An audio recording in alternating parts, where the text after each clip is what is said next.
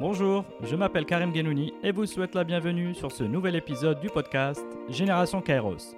L'objectif de ce podcast est de décortiquer et partager les histoires inspirantes des modèles de réussite au Maroc et dans le monde, dans tous les domaines.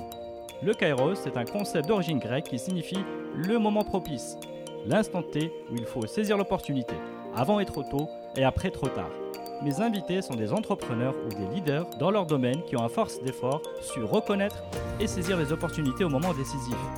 À travers leurs témoignages et une conversation sans filtre, je chercherai à mieux comprendre leur parcours, leur personnalité et les habitudes qui les ont aidés à réussir.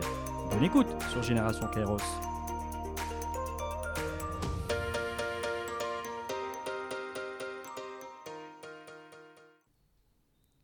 Bonjour. Bonjour. Bonjour, je suis avec euh, Hazim Sabata, directeur général de la société Cash Plus. C'est ça. Hazim, merci beaucoup de me recevoir. je t'en prie, marhaba. Euh, alors, donc, euh, premièrement, nous avons une amie en commun.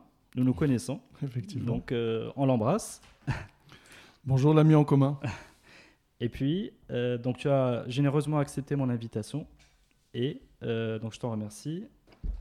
Donc, avant de rentrer dans le vif du sujet, donc, donc, je rappelle que tu es directeur général de la société Cash Plus, donc qui est aujourd'hui un établissement de paiement au Maroc. Effectivement. Et puis, euh, tu as euh, à ton actif un parcours euh, que j'ai jugé intéressant et inspirant, un parcours à la fois de dirigeant et puis d'entrepreneur, même multi-récidiviste. Et, et, je pense que c'est quelque chose d'intéressant et d'inspirant parce que ça t'a amené à prendre des choix. C'est peut-être pas le chemin naturel que tu devais prendre au départ, mais c'est un chemin que tu t'es créé toi-même comme je pense, comme tout le monde, tout le monde, tout le monde parcourt un chemin avec plus ou moins des choix, plus ou moins des opportunités, et plus ou moins des rencontres. Enfin. Tout à fait. Donc on, va ensemble voir au travers de ton, de ton expérience, de ton retour d'expérience, quels sont les, quels les chemins que tu as pris pour pouvoir partager ces enseignements. Euh, et puis, euh, il y a quelque chose aussi que tu incarnes, euh, c'est l'esprit d'entreprise dans différentes formes. Mhm. Donc peut-être avant de commencer dans le, à nous raconter un petit peu ton parcours, est-ce que tu peux nous donner une petite définition pour toi de ce que mhm. c'est que l'esprit d'entreprise? Qu'est-ce que c'est? Oula. Alors dans, esprit d'entreprise, il y a deux mots. Il y a esprit, il y a entreprise. Alors je vais peut-être commencer par, euh, l'entreprise. Donc pour moi l'entreprise, c'est le fait de faire, c'est le fait de, réaliser des choses. Euh, et, l'esprit d'entreprise, c'est donc une attitude L'esprit, pour moi, c'est d'abord une attitude, et donc ce serait euh, l'attitude de, réaliser des choses. D'ailleurs, souvent, l'esprit d'entreprise est confondu avec l'entrepreneuriat. Et donc, pour moi, un entrepreneur, c'est quelqu'un qui décide et qui a l'attitude de réaliser des choses. Maintenant, un esprit d'entreprise peut également être à l'intérieur d'une entreprise, parmi des salariés. Et en général, on va parler plutôt d'intrapreneuriat, mmh. dans le sens euh, c'est une attitude également positive et, de réalisation euh, d'entreprise, dans le sens large, par des salariés de l'entreprise. C'est une attitude qui est très recherchée par les entreprises. Effectivement, moi je trouve que particulièrement tu, tu incarnes cette, cette, attitude, enfin que tu, as, que tu as quelque chose qui incarne fortement cette euh, attitude. À la fois en travers ton parcours et aujourd'hui, on, on, a le, le, sentiment de l'extérieur que tu, que, tu, que tu amènes quelque chose à, à la société, Cache Plus, une dynamique qui va dans ce sens. Donc on va voir, on va y revenir peut-être tout à l'heure, dans cette, euh, comment insuffler cet esprit d'entreprise, comment le cultiver. Mais si on revient maintenant dans le, dans le temps, revenons dans le temps si tu veux bien, et juste pour euh, voir de, est-ce que tu es né à, Casablanca? Presque, Rabat. D'accord, donc euh, tu es rabaté Presque. Alors, dis-nous tout. Bah, dans, dans, le sens où, oui, j'ai ma, ma, famille paternelle est d'origine rabatée, effectivement. Euh, mes parents se sont rencontrés plutôt à Casablanca et au moment de ma naissance, euh, mon père a décidé que j'aurais né à Rabat. Donc le jour de ma naissance, il est parti à, Rabat pour euh, que l'accouchement ait lieu. Voilà. Très bien. Donc tu as grandi effectivement à Rabat Pas du tout, c'était vraiment juste le jour de la naissance. Donc j'ai passé mon enfance plutôt à Casablanca. Donc déjà un premier marqueur. je ne sais pas dans quelle mesure ça, ça a du sens aujourd'hui pour, pour ta vie, mais déjà un premier marqueur, c'est voilà, donc naissance à Rabat. Et puis donc, euh, donc tu as grandi alors à Plutôt à Casablanca. Casablanca. C'est ça. Très bien, d'accord. Donc, dans quel euh, type de famille que, que faisaient tes parents? Alors, mes parents étaient plutôt, on va dire, euh, comme, comme, un, comme un bon rebatté dirait dans le secteur privé, mhm. euh, dans le sens où ils ont bossé tous les deux dans des entreprises privées, chacun sur des fonctions, euh, sur des fonctions de d'employés, cadres, et ils ont eu donc une, une carrière de, de salariés. Très bien. Et toi, tu étais, tu avais combien de frères et sœurs? Alors, j'ai vécu 13 ans sans frères et sœurs. D'accord. Et puis, à partir de 13 ans, un premier petit frère et un deuxième au bout de deux ans. Donc voilà, j'ai deux petits frères euh, que j'embrasse. D'accord. Ben, on les embrasse, effectivement. Et donc là, euh, une scolarité à Casablanca? Scolarité à Casablanca jusqu'au baccalauréat, effectivement. D'accord. Donc scolarité, euh, si on peut avoir un peu plus d'informations, scolarité dans le quel, quel lycée, par exemple? Alors, scolarité dans un système qu'on qualifierait aujourd'hui de bilingue. Mhm. Euh, dans une école qui n'existe plus, qui s'appelle euh, Averroès, Ibn Rushd. Mhm.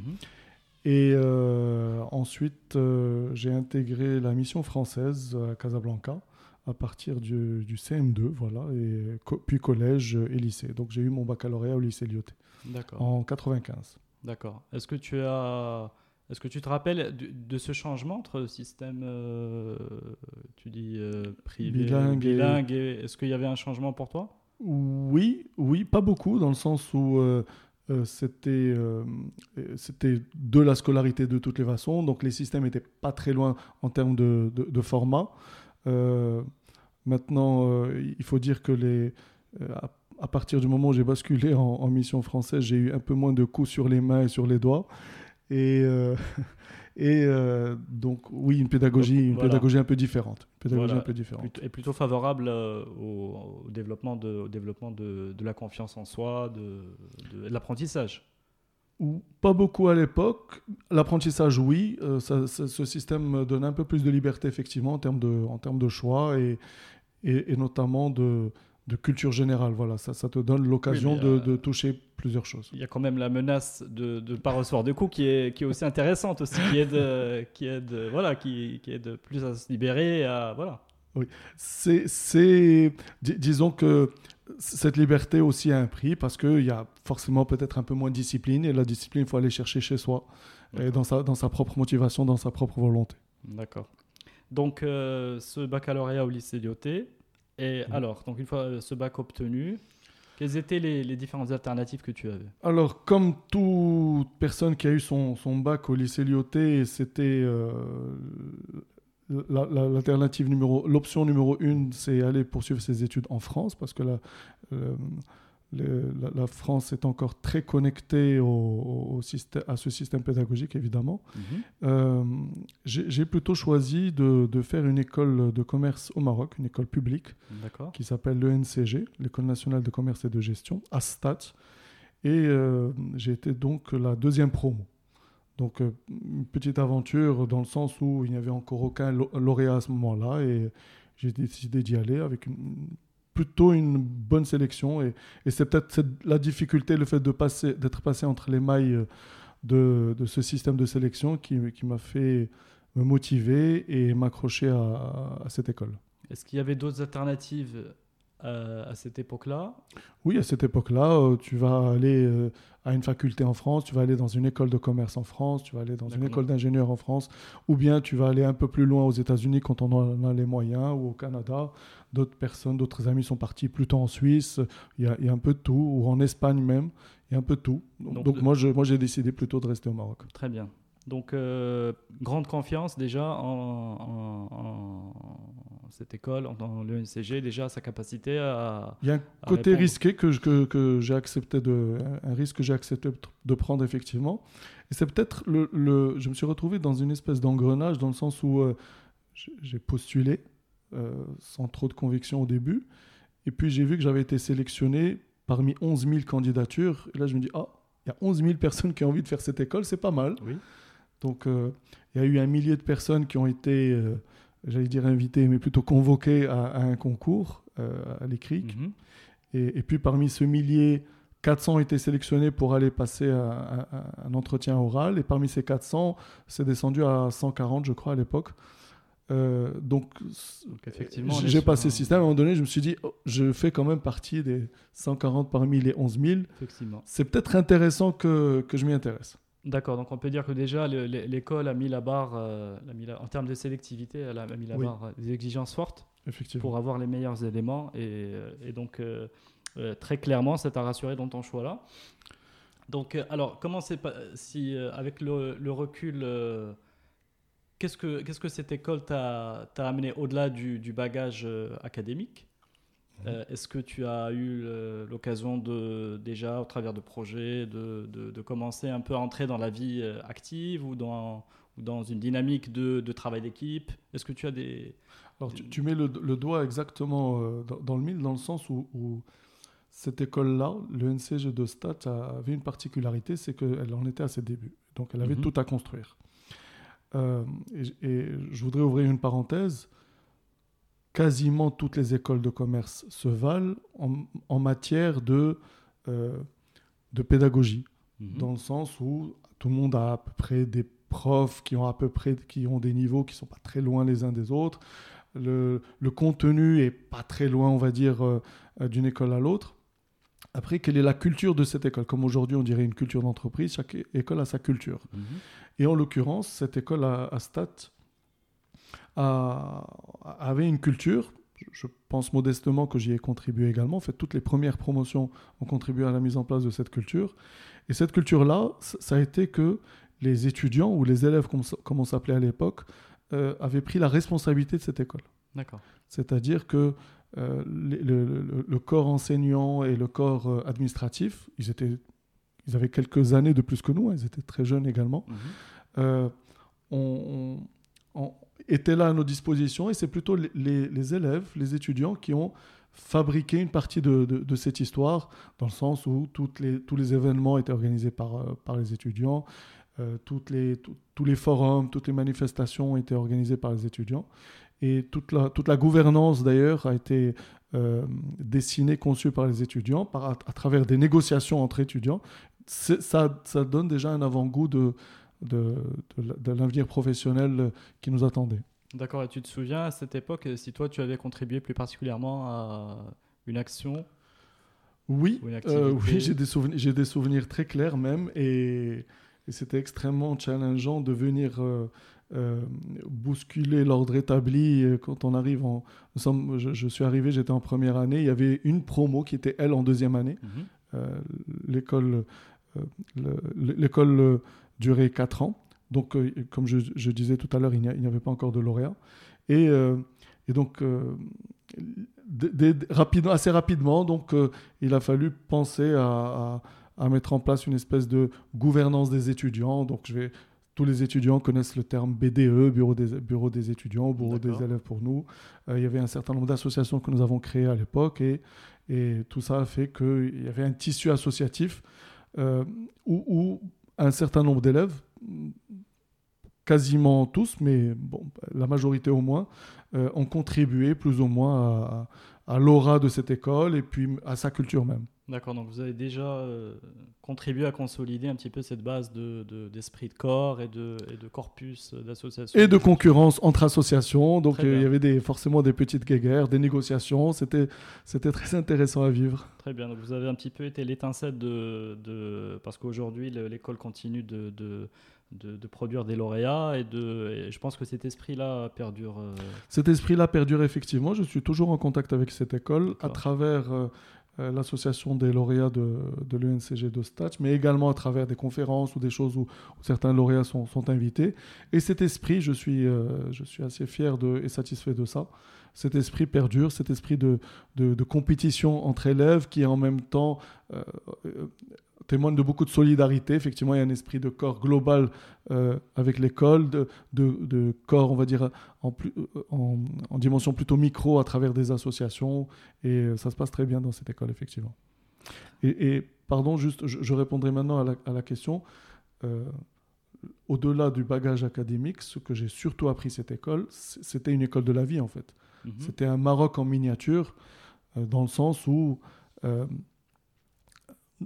nous avons vécu suffisamment de situations pour nous préparer à la vie active que ce soit à travers euh, je disais tout à l'heure les négociations ou des fois des, émotionnellement des moments assez intenses, que ce soit de la colère ou de la tristesse, parfois même de, la peur. En fait, de la joie, on est passé par, euh, par toutes les émotions. En tout cas, moi, euh, je suis passé par toutes les émotions en, en passant par cette école et j'en suis sorti assez, on va dire, plus fort que je ne suis rentré. Et je pense que c'est le cas de beaucoup d'étudiants de cette école. Très bien. Est-ce qu'à ce, moment-là, enfin j'entends beaucoup d'émotions dans ce que tu dis, est-ce qu'à ce moment-là, il manquait pas de, un accompagnement peut-être? Ce qu'on pourrait appeler aujourd'hui du mentorat ou du, ou du, ou du coaching, même de groupe ou de. de, il s'est constitué plus tard par les anciens par rapport aux nouveaux, effectivement. Pour un peu canaliser toute cette énergie. Il y avait beaucoup d'énergie. C'est ça, très bien. Euh, alors, donc c'est une, école en 4 ans. Oui. Donc, euh, quelle euh, spécialité as-tu choisi? Alors, euh, deux années de tronc commun, puis un choix entre une, filière commerce et une autre filière gestion. Mhm. Et euh, dans la filière, euh, j'ai choisi celle de la filière gestion pour la troisième année, et puis ensuite audit et contrôle de gestion pour la quatrième année, pour l'option de spécialité. D'accord. Donc, tu t'orientais vers une activité de ce qu'on peut appeler l'audit, le conseil ou Pas vraiment. Pas vraiment. Alors, mhm. pas vraiment. Mon choix a, été à l'époque, j'ai eu une discussion avec un monsieur euh, qui aujourd'hui dirige une grande compagnie et que je remercie. Euh, j'ai discuté avec lui et je lui ai dit, à l'époque il était donc euh, cadre supérieur dans, une autre compagnie d'assurance. Et je lui ai demandé, je, je veux être dirigeant d'entreprise, qu'est-ce que je fais? Ah, intéressant. Et euh, donc, quelle est la filière que je devrais choisir? Il, m'a donné un conseil, et, ce conseil-là, euh, je vais en profiter pour le, pour le, pour le partager, si tu mhm. veux bien. Oui, bien, avec plaisir. Alors, il m'a dit tout simplement, euh, fais ton CV de dans 10 ans. D'accord. Mhm. Sur ton CV dans, dans 10 ans, tu, tu vas, tu vas le, le, rédiger au présent, mais au présent de dans 10 ans. Et quel est le poste que tu occupes? Qu'est-ce que tu fais? Et tu as passé combien de temps dans, dans le poste actuel? Euh, Nous sommes encore dans une projection, évidemment. Mhm. Puis ensuite, quel est le poste que tu as passé juste avant? Et puis juste avant? Et puis juste avant? Et puis donc quel diplôme que tu, as eu? Et quel stage tu as passé? Et donc quelle filière tu as choisi. Alors moi j'ai quand même une, question euh, avant, avant que tu puisses développer, c'est qu'est-ce qui t'a amené à poser cette question enfin, ce, Parce que là tu mets sur la table déjà une question euh, de une ambition très forte. Sortir d'école et déjà se positionner comme directeur général. Qu'est-ce qui t'a donné la, confiance euh, à ce moment-là de l'exprimer? Ou c'est quelque chose qui était toujours en toi et qui simplement euh, a été révélé par les, à la fois peut-être ton classement euh, dans l'école et les activités associatives que tu as menées Est-ce qu'il y a eu un déclic pour poser cette question, parce que je pense que cette question a été fondamentale dans tes choix, dans, tes choix après. Donc, qu'est-ce qui t'a amené? Est-ce que tu te souviens? Il y a à peu près. C'est, euh, il y a une question préalable effectivement, c'est qu'est-ce que qui je suis en fait? Qu'est-ce que mhm. où est-ce que je suis bon Est-ce que je suis pas bon Qu'est-ce que j'aimerais euh, alors qu'est-ce que j'aimerais faire Ça a été après? Et euh, cette expérience à, l'école m'a permis de, de percevoir que j'étais bien, j'étais content quand j'arrivais à réaliser des choses. Quand mhm. j'arrivais à, réaliser des, projets, réaliser des rêves, et encore mieux, arriver à euh, mobiliser des gens autour de ces choses-là. Alors, on parle, nous sommes dans une dimension, nous sommes dans une école, donc euh, on parle d'événements ou d'activités associatives. Évidemment, euh, ce sont des, dimensions différentes. Mais globalement, c'est là que j'étais le plus heureux.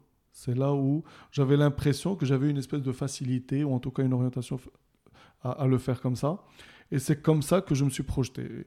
Et, parfois aussi par élimination, dans le sens où euh, est-ce que j'aimerais passer ma vie à faire du marketing? Est-ce que j'aimerais passer ma vie à faire de la comptabilité ou plutôt de la finance, etc. Et, en fait, je voulais faire, passer ma vie à faire tout ça en même temps.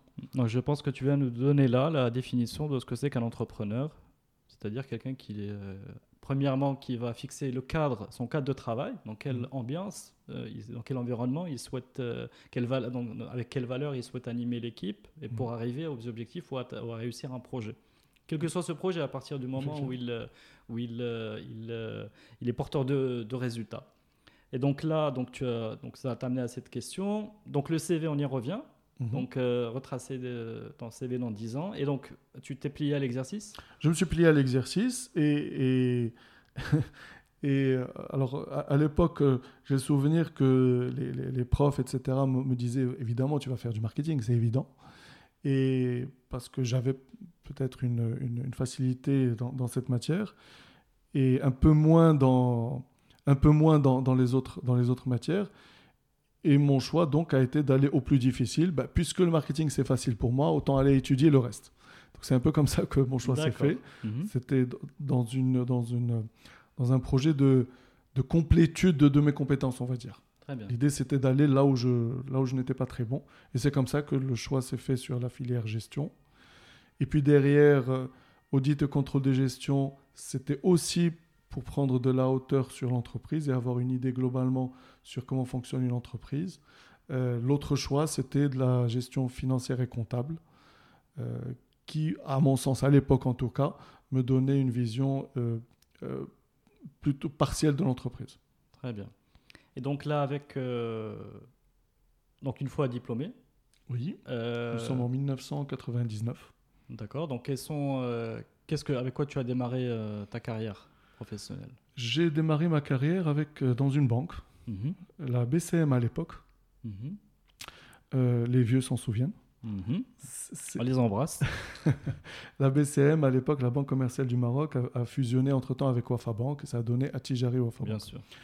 Alors, donc, la BCM à l'époque, j'avais été contacté parce que la BCM avait fait une démarche auprès de l'école et euh, donc j'avais été contacté par cette, euh, par cette banque et j'ai bossé en tant que chargé d'un portefeuille de clients entreprise dans un, dans un centre d'affaires. C'est comme ça que j'ai démarré ma carrière dans, une, euh, donc dans un centre d'affaires à Casablanca. Très bien. Donc est-ce que ça a duré longtemps? Ça a duré, je crois, autour d'un an et demi. Mhm. Un an et demi. je me suis assez rapidement rendu compte que c'était peut-être pas ma carrière ou c'était peut-être pas le, le, le, chemin de carrière que je devais choisir. Mais est-ce que ça correspondait à la première ligne sur ton CV fictif, le CV de dans 10 ans? Alors oui et non. Alors euh, non dans le sens où, le, le, CV euh, projeté euh, disait une expérience généraliste pour comprendre ce que c'est qu'une entreprise. Mhm. Donc je, je n'avais pas imaginé la banque. Et oui, dans le sens où la banque permet effectivement d'être en contact direct avec l'entreprise et même d'être en contact direct avec plusieurs entreprises et plusieurs secteurs d'activité. C'était un peu ça l'idée. Mhm. L'idée également, et c'était un choix conscient, c'était que la banque est un partenaire important pour l'entreprise. Mhm. Et si je voulais prendre ce chemin-là, d'être dirigeant d'entreprise, je me devais de comprendre comment la banque fonctionnait. Effectivement. Donc c'était une démarche consciente. Euh, évidemment, il y a aussi pas mal d'aléas, d'opportunités et qui, sont là. Donc euh, le, on parle souvent de, des fois on parle de chance ou de malchance et pour moi, oui, on, parle, on va plutôt parler d'aléas, d'opportunités de capacité à, à, faire rencontrer cet aléa avec ses, ses propres choix. Euh, et donc, donc, oui, ce choix-là était, était conscient et je, je ne le regrette pas.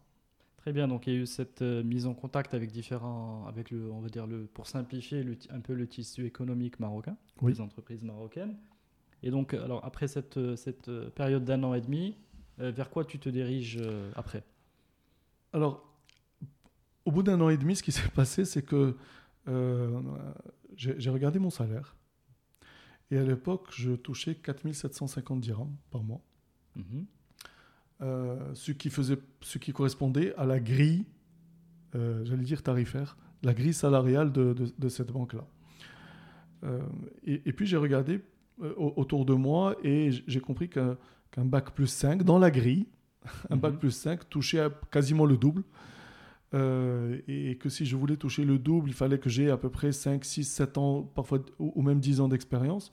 Je me suis dit, le chemin le plus court donc, c'est d'aller poursuivre mes études et, de décrocher un diplôme. Donc en fait, une année, c'est ça, une année supplémentaire d'études Correspondait à peu près 10 ans euh, d'expérience professionnelle. En tout cas, c'est comme ça que la grille salariale dans, cette, euh, dans, mm. cette, dans, dans, cette entreprise, dans cette banque était conçue. et, et, donc, voilà, j'ai fait un calcul quasiment de, rentabilité en me disant, bon, bah, je vais m'arrêter, je vais aller poursuivre mes études. Je préfère le faire maintenant, célibataire et pas trop d'engagement, plutôt que plus tard. Donc, c'est comme ça que, avec, un, avec un ami à moi, que j'embrasse aussi, Mhm. Euh, on, on s'est engagé dans un, dans un parcours euh, euh, scolaire post-universitaire, on va dire, et on s'est inscrit dans, dans une université en France, à Montpellier. Mais cette prise de conscience, elle s'est faite vraiment pendant cette, cette, année de pratique professionnelle, c'est-à-dire qu'il y a vraiment une, une, prise de, de, conscience de la réalité. Elle ne pouvait pas se faire avant au travers de, de de quelqu'un qui pouvait vous éclairer avant, qui vous, plutôt vous orienter pour vous dire attention, il faudrait. Euh, j'ai découvert. Alors il y a certaines choses pour lesquelles les choix étaient conscients, éclairés, et d'autres c'était des rencontres, euh, des, rencontres avec ces, ces réalités-là. Donc euh, donc l'histoire du salaire a été a été une, une partie en tout cas de un, un, des déclencheurs. Mhm. un autre déclencheur, je, c'est la première fois que je vais raconter ça. Euh, dans cette, à un moment donné, je, devais prendre un ascenseur dans cette banque. Et un, agent de sécurité m'en a empêché parce que euh, une personne était dans cet ascenseur. D'accord. Une personne dans la hiérarchie. Et donc, je n'avais pas le droit d'occuper le même espace euh, que cette autre personne. Et je n'ai pas compris. D'accord. Mais ça, c'est chose courante, euh, je dirais, au Maroc, dans les, dans les entreprises. Je ne l'ai pas accepté en tout cas, et ça m'a choqué, et ça a été un des déclencheurs majeurs Très bien. De, de, de, mon choix de quitter, et voilà. Donc, donc quelque part, un refus d'une culture un peu d'entreprise, d'establishment. C'est cette culture-là, effectivement. D'accord. Et donc euh, là, alors départ en France Départ en France dans la foulée, effectivement. donc je, je, me suis inscrit dans une université à Montpellier.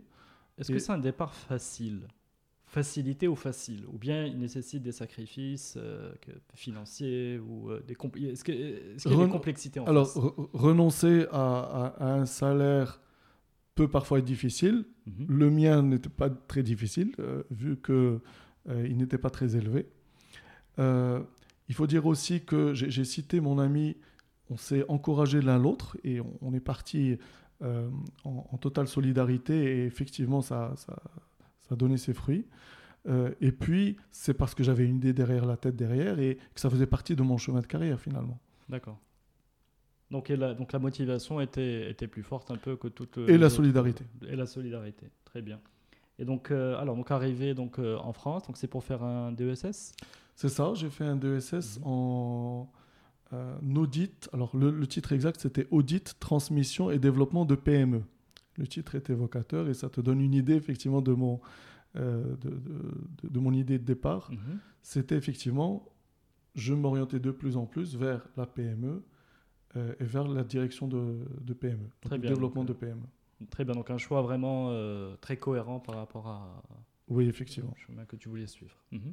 Il avait cette particularité de d'avoir un, un axe euh, sur la transmission d'entreprise, mhm. donc sur l'évaluation d'entreprise, euh, etc. Ça a été très utile également. Mais globalement, est, très axé sur la PME parce que la PME a des particularités. Et, d'ailleurs, dans, le système scolaire euh, préalable, quand nous étudions les, les cas, mhm. c'était des cas d'entreprises telles que Airbus, Boeing, etc. c'est bien, ce sont des cas intéressants, mais ce sont des cas lointains. Euh, pour un jeune lauréat qui va sortir d'une école, il ne va pas vraiment, euh, on va dire, être partie prenante de la stratégie d'une grosse entreprise telle que Airbus et, Boeing. Ça, ça, a un intérêt, oui, mais euh, disons que il y a aussi l'intérêt d'aller toucher de près des cas de PME, parce que la PME se dirige vraiment différemment. La stratégie d'une PME s'exécute et se conçoit et s'exécute différemment de, de celle d'une grande entreprise. D'accord. Donc, il y avait un cas pratique qui te reste en tête euh, Vous avez rencontré des PME, euh, des, dirigeants ou étudié des cas pratiques euh, proches de. de... C'était à Montpellier? C'était à Montpellier, effectivement. Plutôt étudier des cas pratiques, oui. Je n'ai pas le souvenir d'un. Il y en avait plein, évidemment. je n'ai pas le souvenir d'un en particulier pas beaucoup de rencontres d'entrepreneurs pendant le DESS. Euh, plus tard, oui, à travers euh, mon stage et à travers les, choses que j'ai réalisées plus tard, mais, mais pendant le DSS, je n'ai pas de souvenir d'avoir rencontré beaucoup d'entrepreneurs. D'accord. Donc après donc le DSS, tu tu t'installes en France? Je reste en France, enfin, je- j'y suis encore, et euh, je m'associe avec un ami, avec deux amis rencontrés au, euh, pendant ce DSS, et on décide de, de, de réaliser ce qu'on a appris, Mhm. euh, à savoir notamment, enfin une partie de ce qu'on a appris à travers à- notamment l'évaluation d'entreprise. Et, et donc on monte un petit cabinet tous les deux, tous les trois, pardon. Euh, je- J'ai oublié le troisième parce qu'il était salarié en fait d'une banque et, et- et donc euh, euh, il n'était pas à temps plein avec nous. Euh, donc nous étions tous les trois associés sur ça et donc nous faisions des évaluations d'entreprises, de PME, de très petites entreprises qui se transmettaient dans la région du Languedoc-Roussillon et donc on a contribué à l'évaluation de ces entreprises et donc contribué à leur transmission. D'accord. Donc c'est ta première euh, expérience d'entrepreneur. Oui, De, et quel rôle avais-tu? Est-ce que tu allais chercher des clients également ou bien c'était nous faisions la- tout. D'accord. Donc tu avais un portefeuille à, tout, à tout gérer. le monde, tout le monde faisait tout en fait. D'accord. On était euh, euh, tous jeunes et l'idée effectivement c'était à travers des relations, on, on arrivait à, à nous mettre en contact avec des cas, des cas d'entreprise et, et ces, ces prospects étaient démarchés, convaincus, puis ensuite on réalisait ensemble les, les évaluations, on, on rédigeait les rapports qu'on remettait, etc. Tout. Donc un peu l'équivalent d'une banque d'affaires euh Non, non, non, non, non, plutôt, euh, plutôt un mini cabinet de conseil spécialisé en évaluation de, de PME. D'accord. Et à quelle fin ces évaluations servaient finalement? Pour des transmissions. Pour. C'était pour des transmissions. Ça pouvait être- Alors, il y avait des cas de transmission de, de vente, de cession d'entreprise. Euh, parfois, c'était euh, des, des- des transmissions de parents vers, euh, vers enfants. Euh, il y avait des histoires de famille aussi. Donc, voilà, c'était ça. C'est un sujet intéressant, peut-être qu'on va y revenir après, les transmissions. Oui, il y avait des banques aussi qui demandaient l'évaluation d'entreprise. euh, dans le but d'évaluer la valeur d'un fonds de commerce pour pouvoir le prendre en garantie ou, ou pas, etc. D'accord. Donc là, on peut dire que tu aiguises tes armes en analyse financière. Effectivement. Tu deviens incollable sur tous les ratios euh, d'analyse financière. Et, euh, et au-delà de, donc, de cette expérience, elle va durer combien de temps? Un peu plus d'un an, je crois. Un peu plus d'un an. Et puis, euh, nous sommes en 2003. Mhm. Je reçois un coup de fil de ma mère qui me dit Mais tu étais parti pour faire tes études en France. tu rentres quand? D'accord. Ça s'appelle le wake-up call. Exactement. C'était un appel d'ailleurs euh, plein d'émotions. Et, euh, et en fait, j'avais oublié pourquoi j'étais parti en France. Et je me suis retrouvé en fait dans une espèce d'engrenage où il fallait, puisque j'y étais, il fallait rester. Or, euh, non. Euh, C'était finalement une erreur. Et donc, ce wake-up call, merci, m'a fait me réveiller Et et, décider dans la foule. Tu aurais pu lui dire non, je suis très bien là où je suis, j'ai pas envie de retrouver les 4000, euh, enfin les, si on multiplie par deux, les 10 000 dirhams. enfin, quel est, est-ce que, est-ce que c'était un oui convaincu? Oui, convaincu, j'ai parlé d'émotion. Oui. Et euh, on va peut-être parler de... Oui, je partage avec toi le- une, une partie... euh, euh, je, je vais partager un truc intime peut-être, mais quand, quand je me posais des questions rentrée par rentrée, euh, j'ai un ami à moi qui me, avec qui je, je- je discutais. J'avais évidemment fait une, une feuille que j'avais divisée en deux, les pour, les contre, etc. Très bien. Et lui m'a dit, d'accord, mais ton cœur, il te dit quoi? Écoute ton cœur. Et, et je ne m'étais pas posé la question en fait. Et, et- et, euh, véritablement, quand il m'a posé cette question, la, la réponse était juste évidente. D'accord. Donc euh, pour, euh, pour, pour prendre notre type de choix, il y en a qui écouteraient plus la raison. C'est ce que j'ai fait avec le, le document Voilà. partagé en deux. Voilà. Et, toi, tu es revenu au choix du cœur. Et euh, bon, visiblement, tu ne le regrettes pas. Non, non, pas du tout. Parce que on peut dire que les choix, les choix que nous faisons avec les émotions, avec le cœur, c'est des choix qui, euh, pour, pour les- avec lesquels nous sommes plus forts après et plus Mhm. fidèles à leur, euh, au sens qu'on a voulu leur donner. Oui. Je pense que c'est c'est aussi ça qu'on va, on va, on va revenir après dans, les, dans le parcours. Donc là, retour vers le Maroc. Retour vers le Maroc ou aller vers le Maroc, je ne sais pas. Oui, Ça dépend de, de, effectivement. de- de la perspective ou, ou du point de départ. Euh, pour euh, reprendre euh, l'entreprise que ma mère avait créée. D'accord. Et ça commençait à être compliqué pour elle. C'était une, une toute petite entreprise qui avait 3-4 employés. Et donc, euh, j'ai j'ai repris la, la- la gestion de cette entreprise pour lui permettre, elle, d'aller se reposer un peu. Mhm.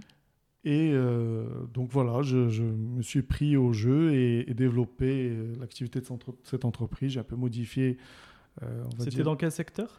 Alors à l'époque, c'était de la fourniture électrique, mhm. donc du négoce de, de fourniture électrique. Et euh, j'ai réorienté un peu l'activité de cette entreprise dans le sens où je l'ai transformé plutôt en centrale d'achat euh, moins spécialisé, mais plutôt généraliste sur toute la fourniture industrielle, en fait, sur, tous les, sur, tous les, euh, sur tout ce qu'une industrie euh, a besoin, et notamment dans une région de Casablanca. C'était une opportunité. il faut savoir que, le, à l'époque, en tout cas, l'industrie était plutôt au nord de Casablanca, mm etc. Et, donc tous les fournisseurs de pièces industrielles s'étaient concentrés autour, donc au nord de Casablanca. Et les, quelques industries qui avaient fait le choix du sud de Casablanca, mhm. notamment l'ICSFA, euh, devaient aller au nord de Casablanca pour, euh, pour, pour, se, pour se fournir. et donc euh, pour moi, l'opportunité, c'était de faire ce, ce, lien mhm. et d'être le fournisseur de proximité, donc la centrale d'achat de proximité du sud euh, c'est comme ça, c'est en fait c'est l'opportunité que j'avais identifiée à l'époque. D'accord, donc les, les clients c'était euh, des unités euh, Des unités industrielles, un peu de tout, du textile, un peu de tout, du, de l'injection plastique, un peu de tout. Et les fournisseurs c'était? Alors, on va avoir les fournisseurs de roulement ou de joints ou de. Enfin, un peu de tout, D'accord. On va dire du... Pas du tout spécialisé. Très bien. Et donc, tu as un terrain de jeu euh, tu as beaucoup de liberté de manœuvre à ce moment-là? Totalement. Mhm. Et donc, euh, qu'est-ce que... la, liberté de manœuvre que me permet le marché. Bien sûr. Et la situation de trésorerie notamment, et les capacités financières. Très bien. Mais c'est un vrai exercice de, là, pour le coup, de transmission euh, quelque part C'était une transmission provisoire, en fait, parce que hmm. mon, ma mission, entre guillemets, était de de redresser, on va dire, cette entreprise et de faire en sorte qu'elle, de mettre en place des process. Mhm. Est-ce que tu étais comme un poisson dans l'eau? Oui, ça se passait très bien. D'accord. Ça se passait très bien.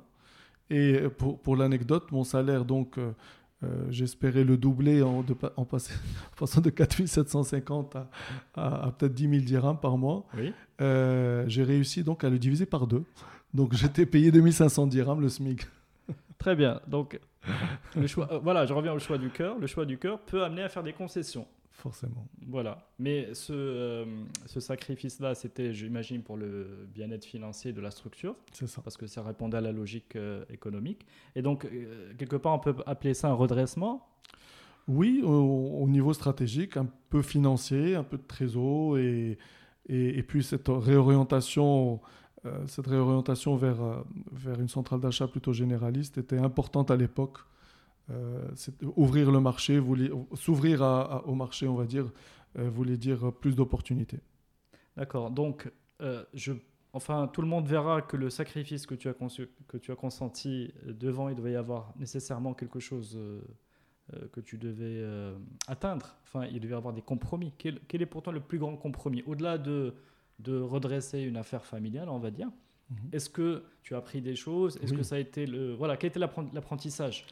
Unique sur cette euh, expérience Alors nous étions en 2003, ça veut dire que j'avais 25 ans, je pense, 25 ou 26 ans. Euh, c'est sympa d'avoir une entreprise euh, à, diriger à, à, 25 ans. Mhm. C'est un, un, terrain de jeu intéressant. donc j'ai beaucoup appris forcément. et puis savoir que qu'il y a 5-6 bulletins de paie à, à, payer à la fin du mois, c'est une obligation et que ça passe avant le sien. Euh, savoir qu'il y a des fournisseurs, savoir ce que c'est que la pression des fournisseurs, savoir ce que c'est que le recouvrement et la négociation avec la banque, etc. C'est un apprentissage intéressant. Et il y avait des, est-ce qu'il y avait des difficultés majeures où tu avais besoin d'être épaulé, euh, peut-être euh, en raison de l'âge, qui est encore jeune, ou pour une raison. La vérité, je n'ai pas ressenti ce, une, en, tout cas une contrainte due à l'âge. À aucun moment je, je ne l'ai ressenti. Personne, en tout cas, ne, m'a fait ressentir ça, ni, ni enfin, je parle de toutes les parties prenantes, ni la banque, ni les clients, ni les fournisseurs, euh, ni les salariés. Non, non, j'ai pas de ressenti par rapport à ça. En tout cas, j'ai pas de souvenir par rapport à ça. D'accord. Et puis, tu avais suffisamment de bagages par ailleurs pour pouvoir gérer, le, gérer cette entreprise. C'est l'impression que, l'impression que j'ai Très bien. Très bien. Donc alors, cette, ce retour, cette aventure familiale, enfin dans une entreprise familiale, après, elle va t'amener vers, vers quel type de, de choix après? Vers quoi te diriges-tu Alors, ce qui s'est passé, c'est que après j'ai fait une rencontre d'un monsieur qui, m'a, qui, qui, dirigeait une, une, une entreprise euh, qui était un peu plus grande. Mhm. et, euh, et, qui m'a fait donc une offre pour venir euh, le seconder mhm. dans, la, dans la direction de, de, cette entreprise, notamment pour s'occuper de la partie commerciale notamment. Et j'avais le, sentiment du devoir accompli déjà sur, euh, sur, euh, sur l'entreprise que sur la petite entreprise que je dirigeais à l'époque et donc euh, encore une fois réflexion opportunité effectivement et, donc j'ai remis les clés à ma mère à l'époque mhm. je lui ai dit tu t'es reposé ça fait un an et demi que tu te reposes est-ce que tu veux bien reprendre tes clés? Je, je vais aller euh, m'occuper un peu de, de, ma carrière. Très bien. Ce qu'elle a totalement compris. Et c'est comme ça que j'ai passé, j'ai basculé à une autre entreprise. Est-ce que tu te rappelles cette opportunité? Oui. Comment elle est venue? Comment cette personne t'a trouvé? C'était euh, lors d'un événement. C'était lors d'un événement. J'ai rencontré cette personne où on a discuté. Mhm. On a discuté et euh, au bout d'une heure ou une heure et demie, il m'a fait une proposition. Donc vous vous connaissez pas avant De très loin. De mhm. très loin. Euh, on se fréquentait pas, on va dire. D'accord. Euh, de très loin. Et donc il m'a fait, une, m'a fait une proposition. Je lui ai demandé quelques jours de réflexion. Et je l'ai rappelé pour dire OK. Donc lui, il te fait une proposition de premier abord Oui. C'est-à-dire qu'il a déjà confiance. Enfin, il a, il a, Apparemment, oui. Voilà. Est-ce que toi, tu, tu as eu à. Parce que pour faire affaire avec quelqu'un, il faut comment dire, enquêter un peu, savoir un petit peu on met les, les pieds. Est-ce que tu as, donc, est-ce que tu as euh, aussi cherché à avoir des informations pour savoir dans quel, euh, dans quel, vers quoi tu t'engageais Ou bien est-ce que tu t'es un peu lancé dans l'inconnu? Non, ce n'était pas l'inconnu. Non, ce pas l'inconnu. L'entreprise euh, était plus ou moins connue dans son secteur, on va dire. le personnage était également connu. Et le, donc le président de cette compagnie était quelqu'un qui était euh, reconnu, connu et reconnu mhm. comme, euh, comme un dirigeant d'entreprise euh, qui réussit. D'accord. Et pour ma part, c'était pour moi une, une opportunité d'apprendre. C'est comme ça que c'est comme ça que je l'ai vu, faire évoluer ma carrière forcément, mais le frottement avec cette personne-là, mhm. que je remercie également, D'accord. parce qu'il m'a permis de beaucoup apprendre sur la, la, la stratégie et sur la gestion d'une entreprise. Très bien. Alors, quand tu dis apprendre, est-ce que c'est par le, les faits Est-ce que tu as des, des, des, choses plus, euh, comment dire, des, des, explications ou, des, ou des, exemples qui te viennent en tête? Est-ce que euh, c'est des opérations de vente avec des, contrats plus forts en jeu? Est-ce que c'est. Euh, quelle est, dans, quelle dimension? Alors, toutes les dimensions, dans le sens où, ce président n'était pas opérationnel. Mhm. il a fait en sorte que que je le sois quelques années plus tard. Euh, donc j'ai commencé par le commercial, puis ensuite par la direction commerciale, puis ensuite par un périmètre un peu plus large jusqu'à finir par diriger l'entreprise mhm. euh, au bout de quelques années. Et, donc euh, il m'a accompagné progressivement dans le sens où, les premiers choix étaient, pour mes premières décisions, elles étaient toutes et systématiquement euh, c'était lui qui m'accompagnait dans les décisions jusqu'à progressivement ne lui, demande, ne lui demander son avis que quand j'ai un doute. Et donc ça s'est fait progressivement. C'est pour ça que je le remercie parce qu'il m'a pris par la main et, et, permis un apprentissage progressif. Très bien. Et donc après, tu étais en situation de diriger, c'est-à-dire de vraiment prendre des décisions et d'avoir euh, d'avoir un impact. Euh, Sauf quand il y a un doute, à ce moment-là, je reviens vers l'actionnaire majoritaire pour avoir son avis. Tout à fait. Donc là, on sent déjà le, le, le, un peu le, se dessiner un parcours de, de, de, de quelqu'un qui prend des postes de direction générale mmh. euh, dans, dans, dans, des situations où de passage de relais ou de, ou de développement. Euh, donc, euh, c'est donc cette nouvelle expérience donc avec, un, avec une, un plus fort, une taille plus, plus importante. Et après, mmh. donc, elle va, elle va aboutir sur quoi? Je, je, je, vais ouvrir une parenthèse si tu mmh. permets. Oui, bien sûr. Euh, au, moment où euh, je, je suis allé faire mes études en France. Mhm. Je me suis également posé la question de la suite de ma carrière. Euh, c'est un, c'est une question que je me pose toutes les X années, toutes les 3, 4, 5 ans. Je me repose à chaque fois cette question. C'est un cycle. Et, ok, dirigeant d'entreprise, d'accord. Allez, idéalement, dirigeant d'une grande entreprise en fin de carrière. C'est bien. Mhm. Ce serait cool. Oui. Maintenant, euh, comment est-ce qu'on devient dirigeant d'une grande entreprise? Mhm. Et à ce moment-là, j'ai, j'ai, je, je me suis, euh, j'ai réfléchi à la question et j'ai, j'ai- je me suis dit qu'il y a deux modèles. Je me trompe peut-être, mais en tout cas, c'était la, c'était la, le, le modèle que je m'étais fait à l'époque. Imaginons qu'une entreprise, on- on- je, je- je- je vais te le faire schématiquement. Mhm. Imagine une entreprise comme une pyramide, euh, plus ou moins grande. Euh, une petite entreprise, c'est une petite pyramide. Une grande entreprise, c'est une grande pyramide. Mhm.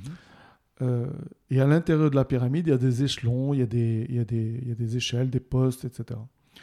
Et disons que dans la petite entreprise, il y a trois échelons, entre le, le- le poste numéro 1 tout en haut de la pyramide et, et le plus bas échelon. Et dans la grande entreprise, mettons qu'il y en a 50 ou 60. Mhm. J'exagère, je- je fais exprès, c'est juste pour, être, pour, euh, pour que ce soit schématique. Pour moi, donc, il y avait deux manières d'être dirigeant d'une grande entreprise. Choix numéro 1, rentrer en numéro 50 dans la grande entreprise, Mhm. puis numéro 49, puis 48, puis 47, etc. Mhm. Et puis arriver à numéro 40, changer de grande entreprise pour aller en numéro 38. Allez, j'ai- brûlé une étape, je suis passé de 40 à 38, etc., etc., jusqu'à finir par être numéro 1. Mhm. Ça, c'est une, ça, c'est une option. Donc ça, c'est un chemin long. C'est un, ch- alors, c'est un chemin, Mhm. sans, je- je- sans jugement. Deuxième chemin, je, je démarre par une petite entreprise où je suis numéro 1, 2 ou 3. Mhm. Euh, en tout cas, j'essaie d'atteindre numéro 1 de cette petite entreprise, puis je saute à une pyramide un peu plus grande, en numéro 1 ou 2, puis de, de la- de cette position numéro 1 de cette entreprise un peu plus grande, je ressaute dans une entreprise encore un peu plus grande, toujours cette image de, de pyramide où on saute de sommet en sommet. Mhm. Et donc finalement, à travers des, des sauts comme ça euh, d'une entreprise à l'autre, en faisant grandir à chaque fois l'entreprise, c'est-à-dire prendre de la hauteur, cette pyramide sur laquelle je saute Mhm. Grandit sous mes pieds, et elle me permet d'aller euh, chercher une entreprise un peu plus grande, et donc au final, atteindre finalement aussi cette position de numéro 1 d'une grande entreprise. Pour moi, donc, il y a ces deux chemins. En tout cas, c'est comme ça que je les conçois à l'époque. Euh, J'avais j'avais 25 ans, je crois. Et, et c'est cette deuxième option que, que j'ai choisie.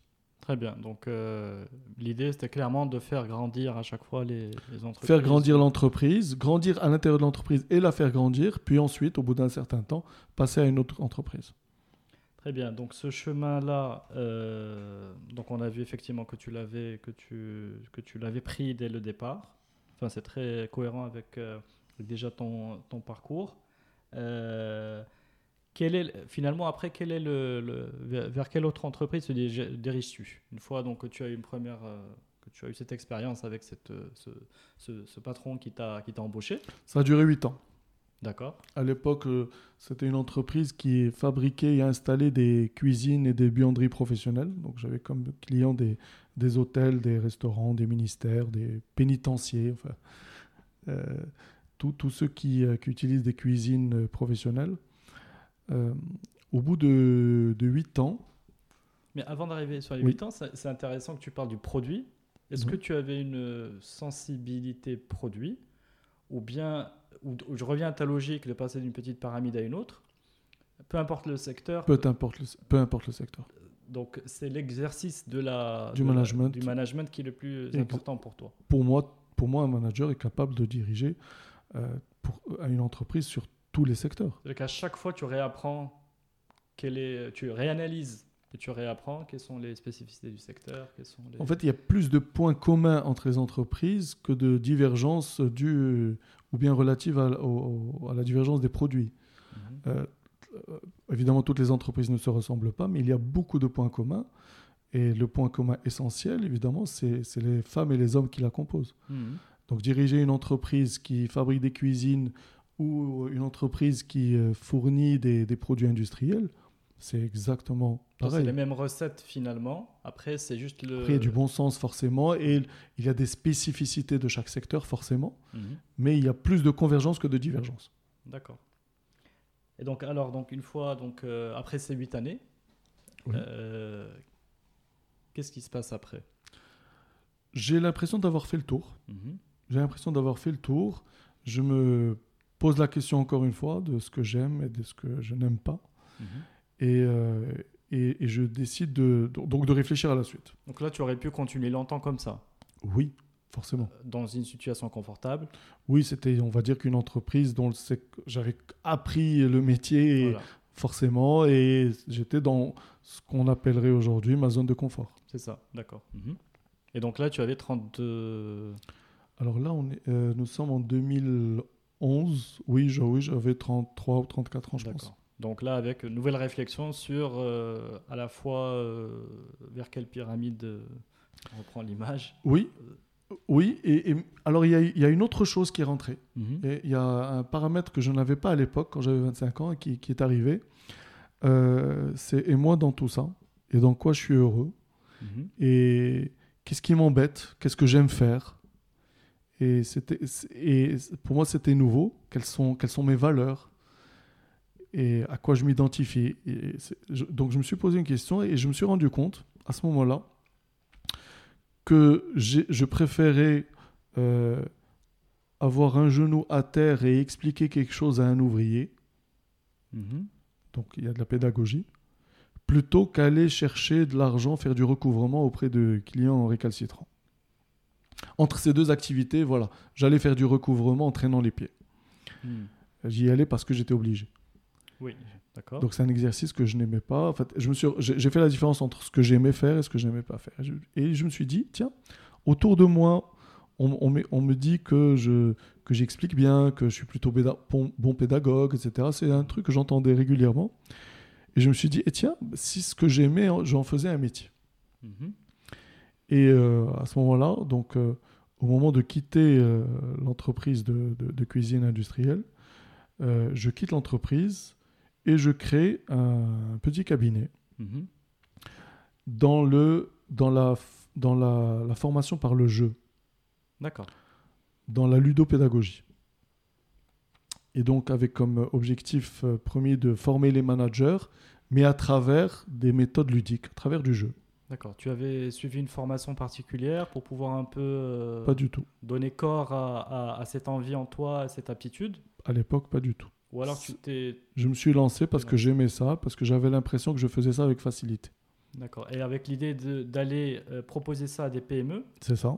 pour un petit peu euh, euh, leur permettre de, de- de- de mieux comprendre euh, ben, les enjeux du, du management au travers du, du jeu. C'est bien ça? Effectivement, et d'ailleurs l'entreprise s'appelait Enjeu. D'accord. Ok. Et, et en, enjeu dans, dans le sens où, oui, l'apprentissage est un véritable enjeu, le knowledge management globalement est un véritable enjeu dans l'entreprise. Et puis c'était le jeu de mots à l'époque, enjeu, c'est-à-dire pour- en jouant. Et, l'idée, effectivement, c'était que ce middle management notamment euh, était... euh, c'était souvent des anciens techniciens qui avaient été promus au middle management et qui n'avaient pas été formés pour et qui étaient en souffrance souvent. Ils, ils étaient sortis de leur zone de confort, qui était le technique, et qu'ils arrivaient dans un, dans un espace inconnu, celui du management. Parfois, ça se passait bien, euh, mais c'était, et parfois mal, mais c'était inhérent à la personnalité de, ce nouveau manager. Donc l'idée, c'était d'aider ces, middle managers à, accomplir leur, rôle, le rôle de management, mais tout en passant par des méthodes, euh, euh, on va dire, originales et notamment dans cette population-là, vous, vous les mettez dans une salle avec des slides et, et c'est, c'est, un, moment où on va dire que la- la- l'attention, euh, la concentration s'estompe très vite. Mais alors là, tu es passé d'une euh, quand même d'une situation confortable à une situation un peu euh, nouvelle, peut-être radicalement différente, peut-être un saut vers l'inconnu, même si Totalement. voilà. Est-ce que tu as eu quelques nuits blanches? Ou alors ça s'est fait, ça s'est fait facilement, naturellement? Alors la décision euh, a été prise rapidement. Mhm. Le, la mise en œuvre a été compliquée. Et effectivement, quelques nuits blanches, comme tu dis, et bon, forcément de, des efforts.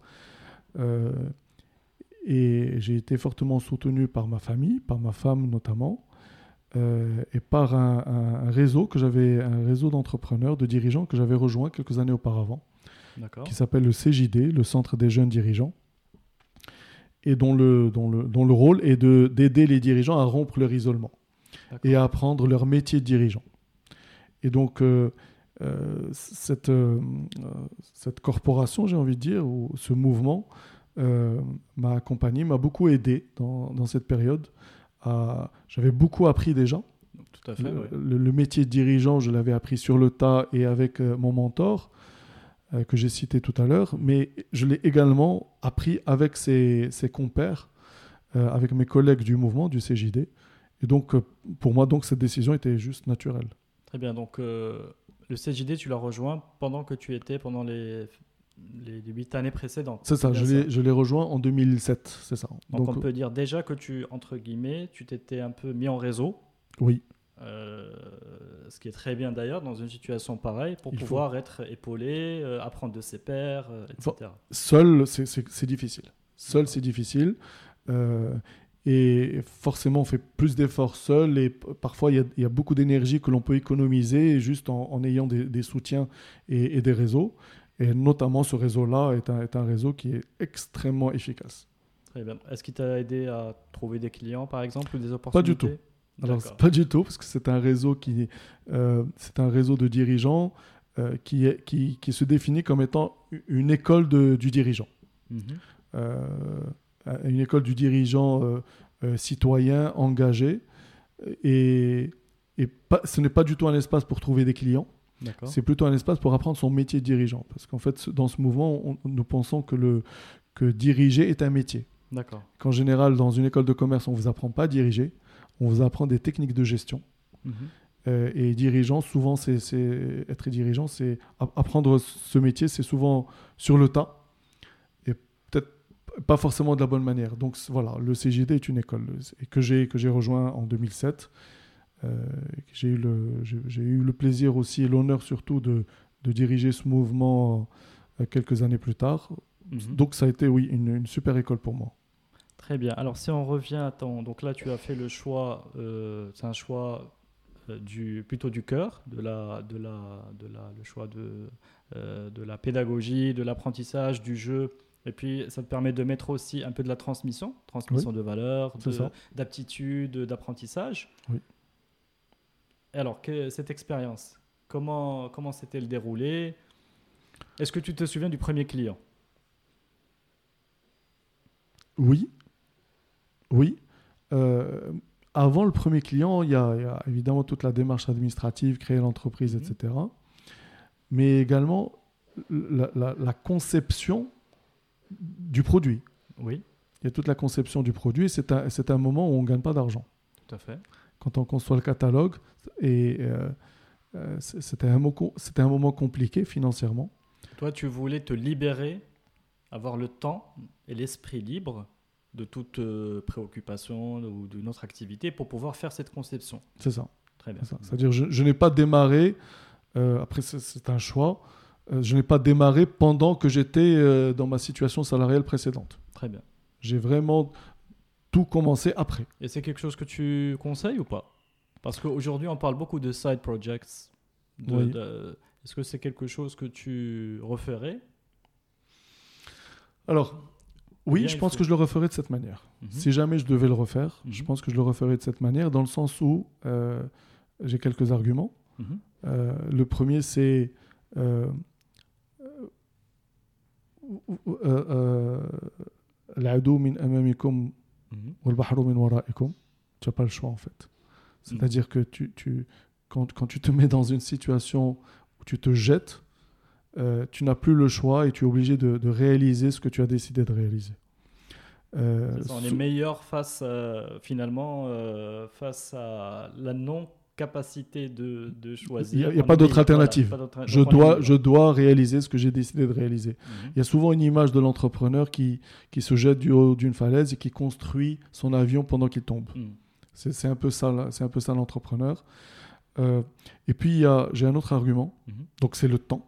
Il, il faut passer du, du temps sur la conception de ce produit Mhm. et, et du temps sur, sur son entreprise, sur son projet entrepreneurial, entrepreneurial pardon. Et le, le faire en side project, forcément, Mhm. tu ne vas pas y consacrer suffisamment de temps. C'est ça. Euh, Alors, et, et puis, un argu- je, vais, je vais te dire encore un argument, et celui-là est, est- est peut-être encore plus, plus important. C'est que euh, pour, des, hist- pour des questions de valeur, mhm. dans le sens où euh, je ne peux pas me permettre de bosser pour une entreprise et travailler pour une autre entreprise, qui serait la mienne. Donc, pour moi, c'est important de, de, de me consacrer totalement à, à ce que je fais. Très bien. Et donc, alors, euh, te voilà euh, donc euh, en plein dans cette conception de produit. Oui, Donc, j'imagine une période de stress et où il faut, faut produire, faut produire et arriver au résultat souhaité effectivement. pour aller le mettre sur le marché. pour aller le mettre sur le marché, convaincre les premiers clients. Et euh, oui, ça s'est passé comme ça. Et, et, euh, et le premier client savait que c'était le premier client. D'accord. Donc il y a une dose de confiance. Euh, et alors, je- vais encore ouvrir une parenthèse. Il y a pas mal d'entrepreneurs qui sont, qui sont contents et conscients euh, de faire confiance au, à- et, et contents d'être le premier client d'une entreprise. C'est-à-dire que souvent on vous demande vos références. Mhm.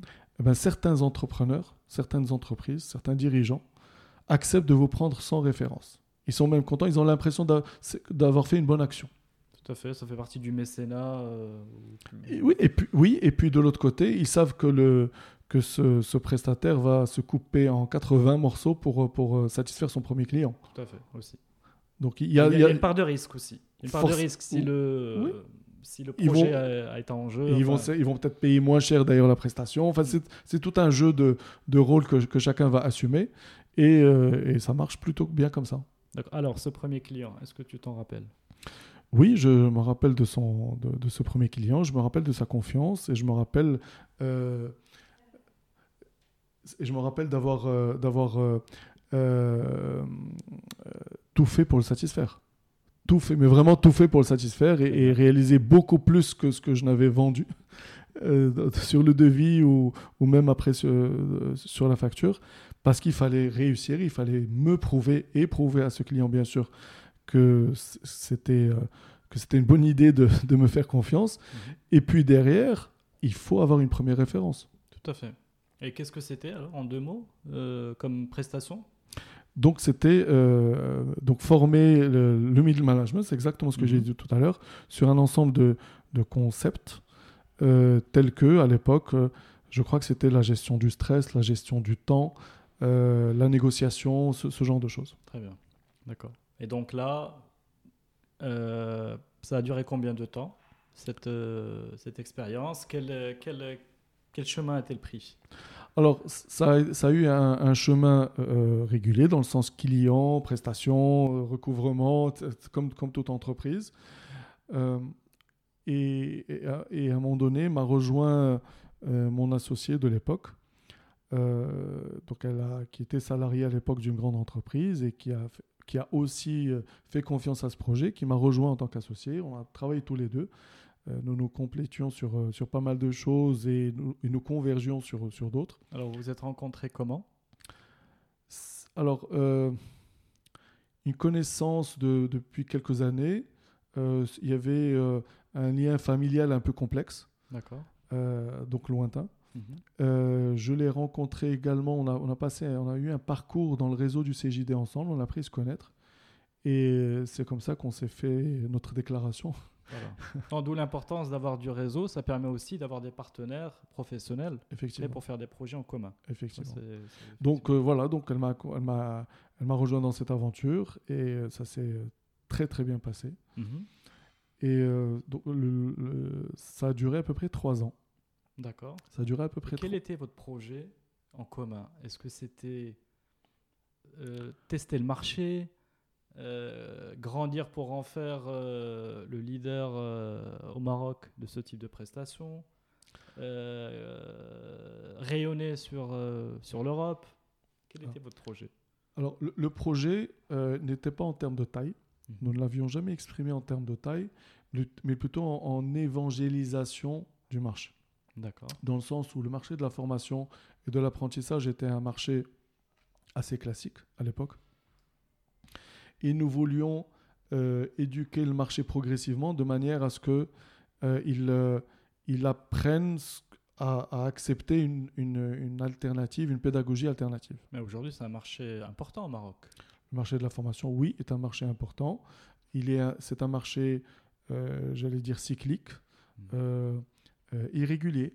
Le, le, le budget formation est un des premiers qui saute en cas de crise, Mhm. Avec celui de la communication. Mhm. Euh, donc voilà, donc c'était euh, un marché qu'il fallait éduquer par la méthode, parce que quand vous arrivez dans une entreprise pour convaincre un, un DRH et lui dire je vais te former tes, euh, ton équipe, mais on va faire que jouer, Mhm. il faut qu'il y croit. Tout à fait. Il faut qu'il y croit. Et, et- alors, donc, s'il y croit, c'est un fonds super, il n'a pas d'alternative, il n'y a personne d'autre qui offre ce genre de prestations, Mhm. c'est super. Par contre, s'il n'y croit pas, il va vous prendre pour un rigolo et vous allez passer votre chemin. D'accord, donc euh, le- c'est- la preuve, donc euh, capacité à apporter la preuve que ces méthodes euh, sont, finalement apportent le résultat. Effectivement. Euh, vous avez passé un petit sur les trois ans, ça Oui. vous a pris quelques une grosse période de temps? Alors, c'est- je ne vais pas appeler ça de la perte de temps, c'est plutôt de l'investissement commercial peut-être, ou, ou en termes d'image. Mais, mais globalement, les, les clients pour lesquels nous avons fait des offres, euh, des offres sérieuses ont été plutôt, ont accueilli plutôt positivement. Et c'était. Alors, il y avait des multinationales, mais également des PME marocaines. Et cette fois, c'était le dirigeant qui y croyait Mhm. et il, il y croyait et peut-être que alors il croyait à, à la méthode ou à l'offre et je pense aussi avec du recul je pense aussi qu'il y croyait euh, il croyait aux personnes qu'il avait en face de lui C'est ça. c'est-à-dire il fallait, incarniez, euh, il fallait incarner. ces valeurs. il fallait incarner ce qu'on disait effectivement et il faut le regarder droit dans les yeux pour quand vous lui dites euh, croyez-moi ça marche D'accord. Et est-ce que tu te souviens de situations où il y avait des moments de doute? Oui euh, soit chez un client pour lancer un jeu euh, un peu farfelu ou en situation de pitch ou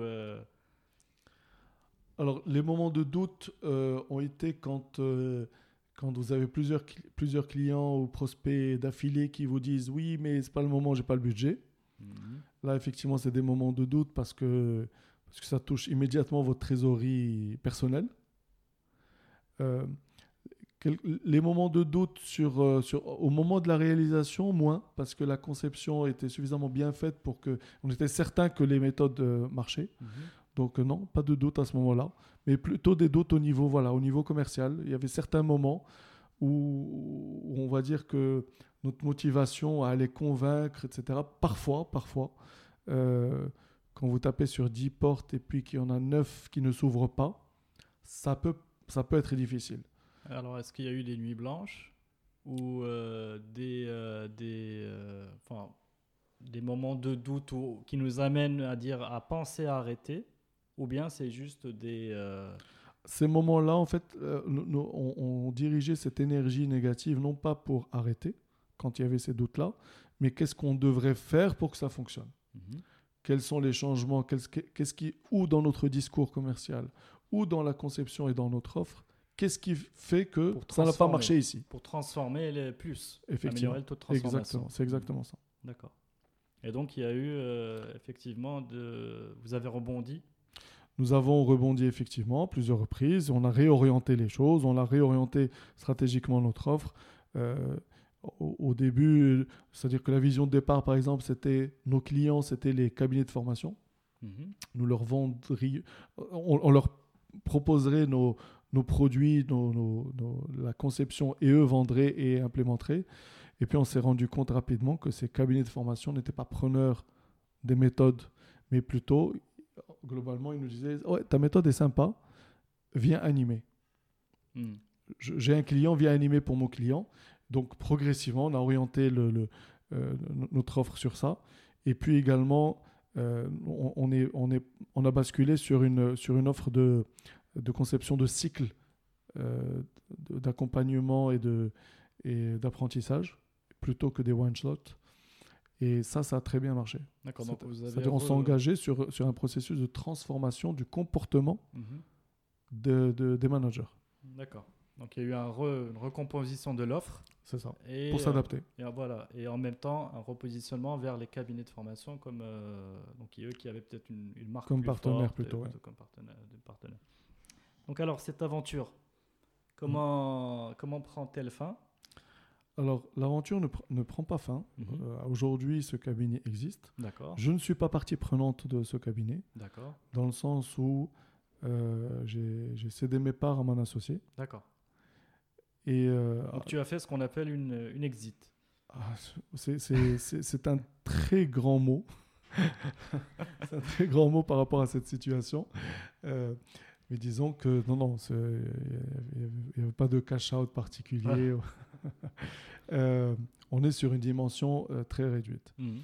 Euh, j'ai- donc j'ai dû quitter cette entreprise parce que j'ai été approché pour diriger l'entreprise que je dirige actuellement. D'accord. Donc, une- Donc là, je vais pas te demander est-ce que tu t'en souviens. ah, je m'en souviens très bien. Je m'en souviens Est-ce que tu bien. peux nous raconter? C'est une, une, une- une- une de mes connaissances qui m'a contacté pour me, me- pour me faire cette proposition, euh, pour me dire il y a telle entreprise euh, qui. euh, donc, cette entreprise, c'est Cash Plus. Ah bon, c'est quoi? Donc, cette entreprise, Cash Plus, C'était en quelle année? en 2014. D'accord. Nous sommes en octobre 2014. Euh, voilà, cette, entreprise a été fondée par une famille. Et cette famille a ouvert son capital euh, il y a quelques mois à un fonds d'investissement. Et ce fonds d'investissement euh, souhaiterait euh, professionnaliser le management. Est-ce que tu veux bien être ce manager-là?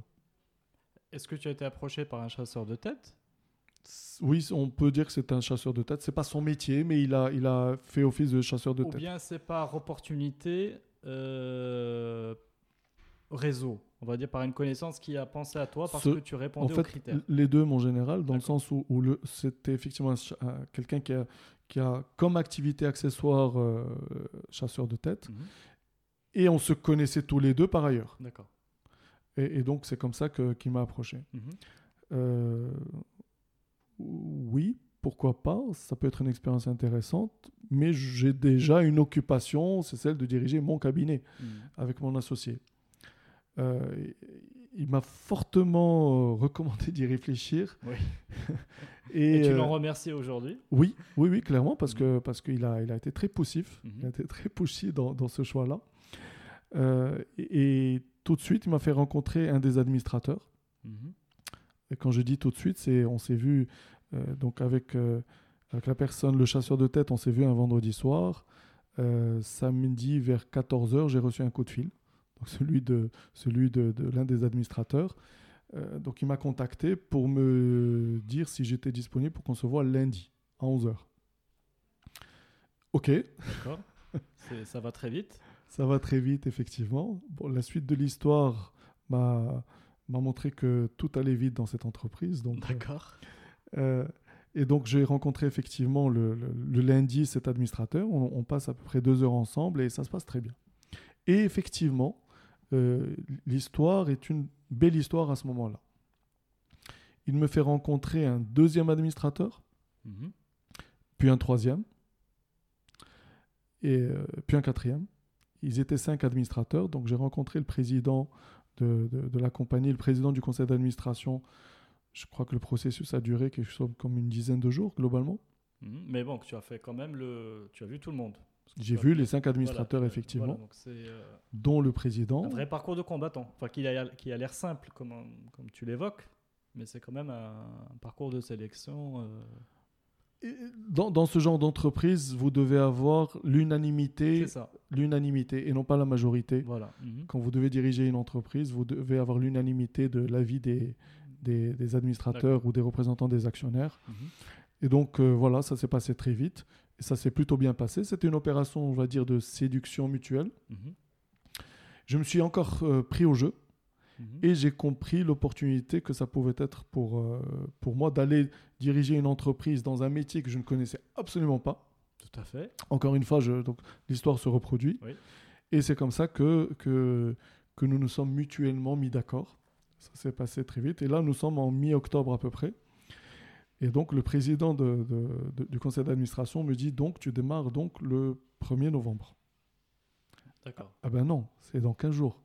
J'ai des choses à régler avant. Mhm. Débrouille-toi. D'accord. Donc, euh, et alors, le 1er novembre, tu étais au rendez-vous? J'étais au rendez-vous au 1er novembre. Donc, entre-temps, j'ai eu une discussion avec mon associé. Mhm. et qui a également compris.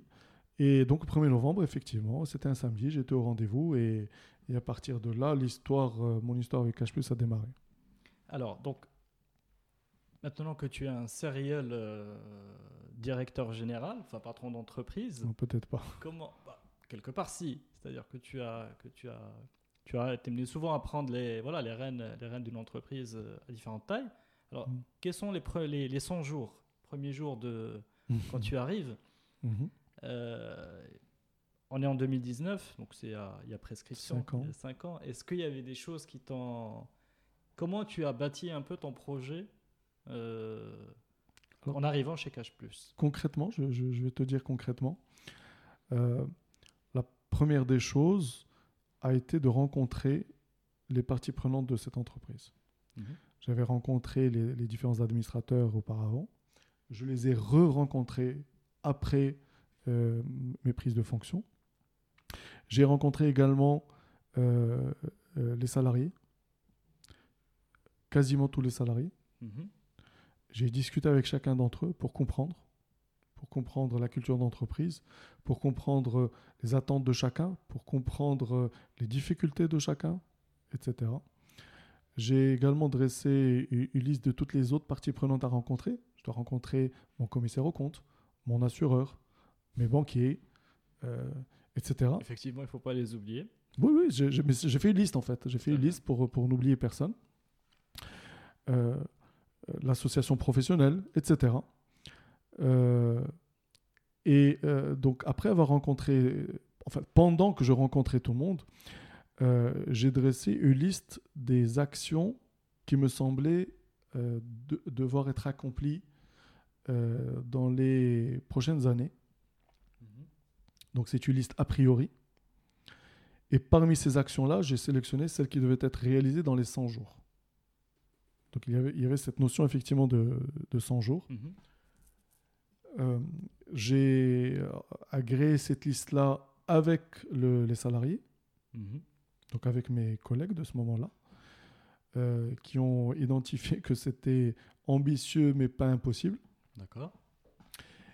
Et d'autres ont dit non, non, c'est impossible, euh, tu vas te casser les dents. Et, et puis j'ai agréé ça lors du, du premier conseil d'administration Mhm. avec, avec les actionnaires pour se mettre d'accord sur, la- sur globalement la stratégie. Voilà, voici les pistes stratégiques de, de l'entreprise. Ok, on, est d'accord. Donc on est d'accord sur ça et à partir de là, il faut dérouler. D'accord. À partir de là, il faut dérouler. Et pour dérouler, donc j'ai eu le soutien de, des actionnaires sur ça. Et j'ai déroulé, j'ai eu le soutien des salariés, des parties prenantes. Et il a fallu à un moment donné forcément faire des choix difficiles pour, euh, pour, euh, pour mettre en œuvre cette, euh, cette, cette, cette stratégie. Voilà. D'accord. Donc là, euh, euh, tu mets en place ce plan d'action. Oui. Euh, on peut peut-être avancer dans le temps. Aujourd'hui, ça fait 5 ans. L'entreprise se transforme. Oui. C'est effectivement euh, euh, de l'extérieur, c'est quelque chose aussi d'intéressant. On est dans le secteur des services financiers, le transfert d'argent, mais Oui. pas que. Oui. Aujourd'hui, il y a le- la notion d'établissement de paiement avec différents services. Et puis, euh, voir aujourd'hui, moi, ce que j'ai vu, c'est qu'on on parle de Cash Plus comme une fintech. Mhm. Est-ce que tu es d'accord avec cette définition?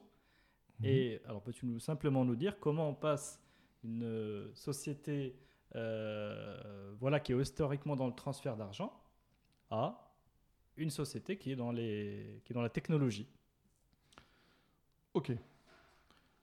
Euh, alors, je, je, je, te, je te fais donc un peu d'historique de l'entreprise, Mhm. peut-être pour comprendre comment est-ce qu'on passe de l'un à l'autre. D'accord. Donc, effectivement, j'ai trouvé une entreprise, une STF, Mhm. c'est- c'était dans le jargon de l'époque, une société de transfert de fonds, qui était agréé par la Banque centrale Mhm. en tant que tel, et euh, où il y avait à peu près 300 agences. D'accord. Donc, comme seule activité, le transfert de fonds domestiques et international à travers des partenaires, ce qu'on appelle des, des MTO, Mhm. euh, des Money Transfer Operators, Mhm. Western Union, MoneyGram notamment, D'accord. qui sont les leaders du marché à l'international. Euh, l'i- L'idée, c'était globalement les axes stratégiques de l'entreprise, c'est grandir, Mhm. donc il y a un axe croissance. Grandir de par plusieurs indicateurs, puis il y a plusieurs axes sur lesquels il faut grandir. Il faut grandir en termes de taille de réseau. Mhm. C'est une, un- un- une activité où la capillarité est extrêmement importante. Euh, grandir en nombre de clients. Mhm. Euh, grandir évidemment en volumétrie, globalement. Donc ça, c'est un, un premier axe, la croissance. Euh, Globalement, pour ça, donc on nous sommes passés de 300 agences euh, à gestion directe et indirecte, ce qu'on appelle également les propres et les franchisés, euh, à aujourd'hui, donc nous sommes euh, euh, été 2019, nous sommes à 1700 agences D'accord. euh, à gestion directe et indirecte. Mhm.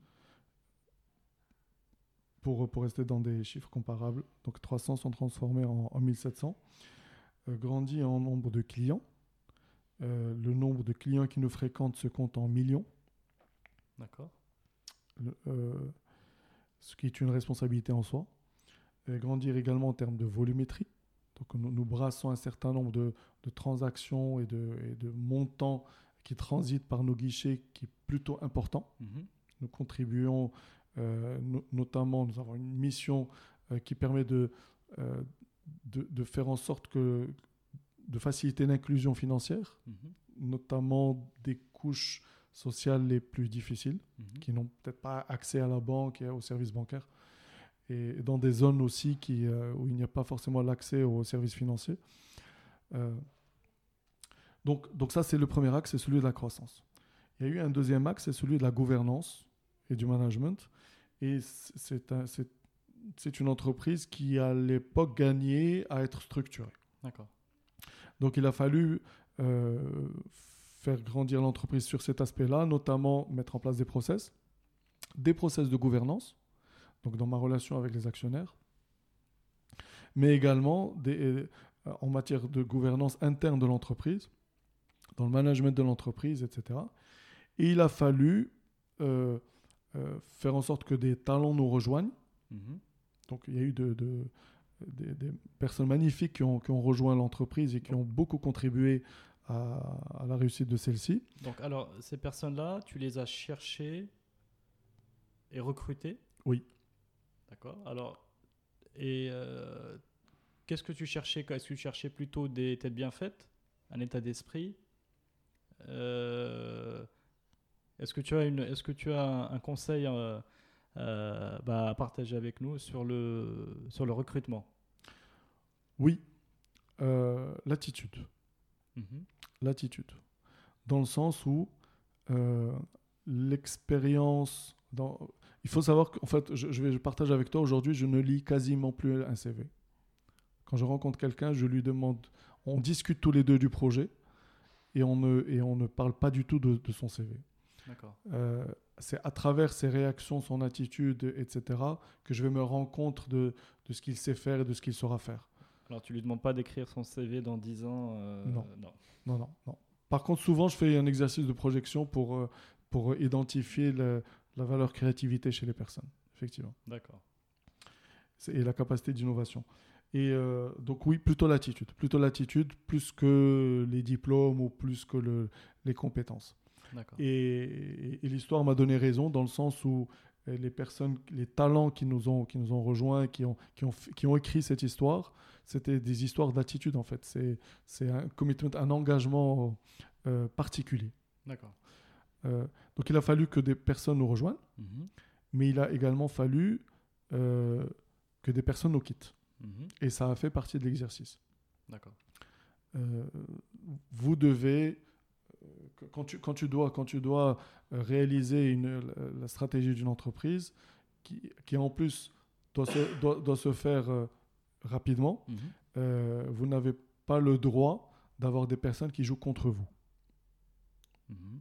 Donc, euh, une équipe euh, solidaire et. Il a fallu effectivement avoir une- uniquement une équipe solidaire et soudée. Mhm. Et donc toutes les personnes qui ne jouent pas le jeu ne peuvent pas rester dans l'entreprise. D'accord, donc des décisions effectivement difficiles. Oui, mais nécessaires. mais nécessaires.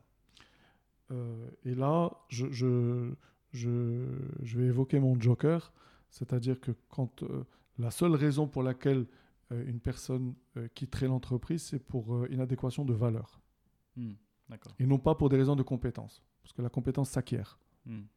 C'est vraiment uniquement sur, sur, sur les valeurs, si- si- s'il y a divergence de valeurs. Donc, donc ça, c'était le deuxième axe. Alors, ça m'amène à une question peut-être. Oui.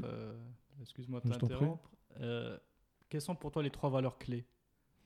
Chez Cash Plus J'ai parlé, j'ai parlé de créativité et d'innovation, c'est une valeur extrêmement importante. Mhm.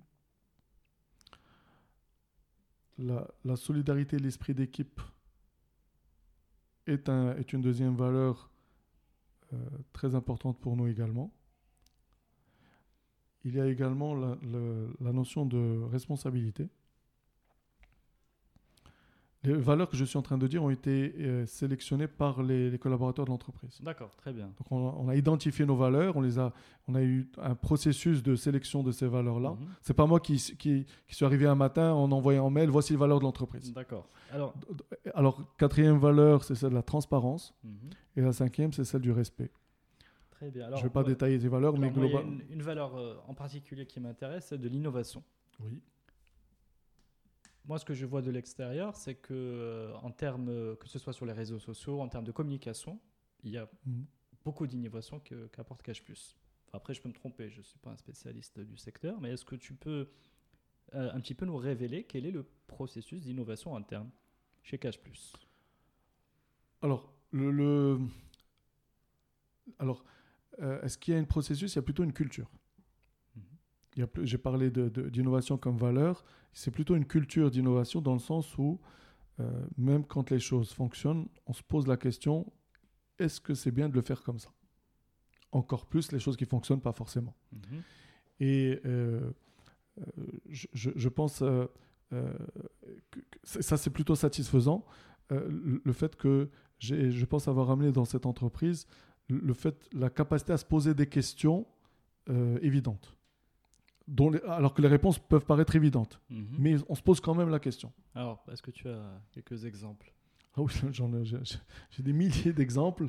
Euh, euh, au début, ça, ça, ça surprenait mes, mes, mes collègues quand je posais des questions. Mais non, c'est comme ça que ça se fait. Non, ça a toujours été comme ça. Et puis quand je démontre que non, que c'est possible de, de penser autrement, Mhm. euh, et, et au final, là où je suis content, c'est que mes, mes collègues ont commencé à penser comme ça. C'est-à-dire j'ai, j'ai réussi à, à mettre en place cette culture où les gens eux-mêmes euh, euh, admettent par eux-mêmes et, et en, euh, ont supprimé cette autocensure. Souvent, c'est une autocensure. Mhm. Euh, ils arrivent à penser autrement.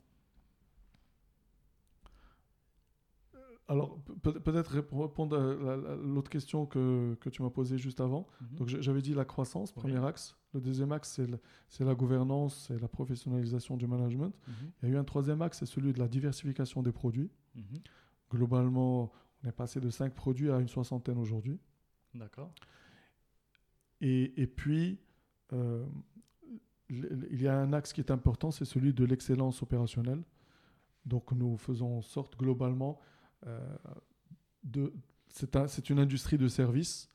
La satisfaction du client en premier, forcément. Et un client doit être. euh, euh, un- client a, le droit d'être. euh, euh, d'exprimer sa, sa satisfaction sur tous les services et nous nous devons de le servir au mieux que lui a envie d'être servi. Donc ça, c'est un axe important de nos stratégies. Très bien. Alors, peut-être une question avant d'arriver à la conclusion. Aujourd'hui, dans le, quelle est ta vision du secteur des services financiers au Maroc Mhm. Euh, On est à quelle phase Et euh, comment tu vois un petit peu les 5 ou 10 prochaines années? Alors, les quelques années précédentes, euh, le Maroc a été très courageux, dans le sens où il- la- la- le, le secteur financier a été a ressemblé à lui-même pendant plusieurs dizaines d'années. Les banques ont été au centre de tous les services financiers. et ça correspondait à peu près, on va dire, aux besoins exprimés par, euh, par le, le, citoyen marocain. Depuis quelques années, la technologie aidant, euh, les Marocains ont commencé à se dire et, moi, et moi, et moi, et moi. Hmm.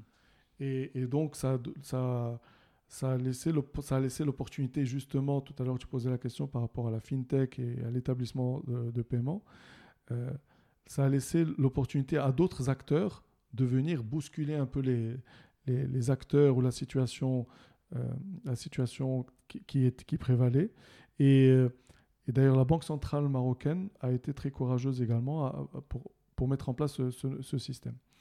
Et donc, tout ça pour dire que euh, il y a une opportunité pour amener des services financiers différents, pour mhm. faciliter l'inclusion financière, euh, pour faciliter l'accès aux services financiers à des populations qui n'y ont pas accès.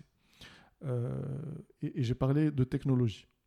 Qui dit technologie dit également innovation. Euh, on, a vu que dans le monde, euh, plusieurs pays, plusieurs entre cas d'entreprise ont démontré qu'on pouvait les faire les choses autrement. Il y a notamment, on, a vu que plusieurs pays d'Afrique subsaharienne, notamment à l'ouest et à l'est, euh, à l'est, je pensais au Kenya et à l'ouest, je pensais plutôt au, Sénégal, euh, ont su démontrer que ces pays pouvaient être, pouvaient être plus rapides que certains pays européens ou, américains. Euh, la Chine également a démontré que la technologie pouvait révolutionner les services financiers. Donc finalement, le Maroc n'avait pas tellement le choix. Hmm. Mais au lieu de bloquer, l'administration marocaine a dit Banco, on y va. D'accord. Euh, et donc, ça laisse l'opportunité à d'autres acteurs. Euh, il y a des opportunités extraordinaires pour, euh, dans, ce secteur. on est encore très très loin d'avoir saturé le marché, dans le sens où beaucoup de Marocains sont totalement à l'extérieur du système financier. Alors le système financier, c'est avoir un compte, d'accord, mais le, service financier, c'est également s'assurer, c'est également louer, c'est également emprunter. Enfin, il y, a plein de, plein de choses que, que le Marocain pourrait faire. Et donc, plusieurs acteurs autres que bancaires se sont mis à, s'intéresser à ce secteur. Ça a poussé les banques, finalement, à s'intéresser, à, faire les choses autrement. Et donc, le, au, Maroc, ça a bougé depuis quelques années parce que la concurrence a été, a été mise en place et ça vient d'un courage également de l'administration. Il, il, il, y a des services qui peuvent paraître, euh, euh, qu'on pourrait euh, c'est l'administration dure, et pourtant l'innovation peut venir de là. La, Direction générale des impôts, par exemple, au Maroc, mhm. a été extrêmement courageuse et a permis aux Marocains de payer ses impôts ailleurs que dans une administration fiscale. Plutôt, voilà, donc, mhm. donc en tout cas, dans, ça a bougé.